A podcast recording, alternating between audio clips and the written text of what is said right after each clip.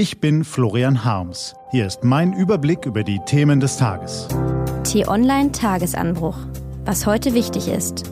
Mittwoch, 30. Mai 2018. Drama in Italien, Land unter in Westdeutschland und Manuel Neuers Fuß. Gelesen von Eva Morlang.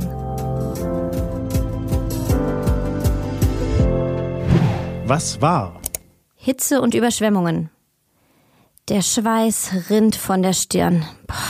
Jetzt eine kalte Dusche. Oder ein Eis. Oder besser fünf.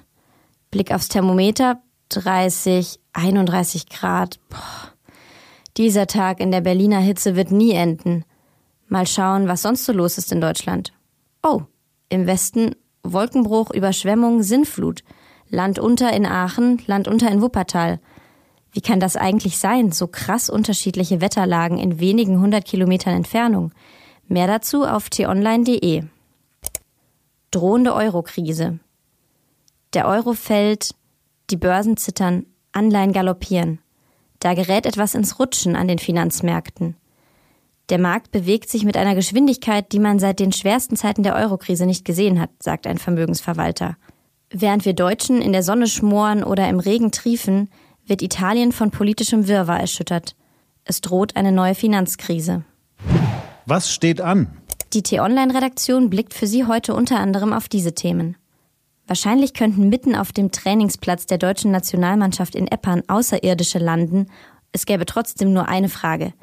Wie geht es Manuel Neuer? Berichtet WM-Reporter Louis Reis aus Südtirol. Nüchterne Zeitgenossen mag der Rummel um den besten Torwart der Welt erstaunen.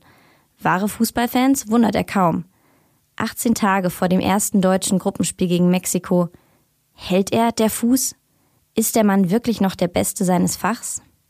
Ob Eder 1986, Odonkor 2006 oder Petersen 2018.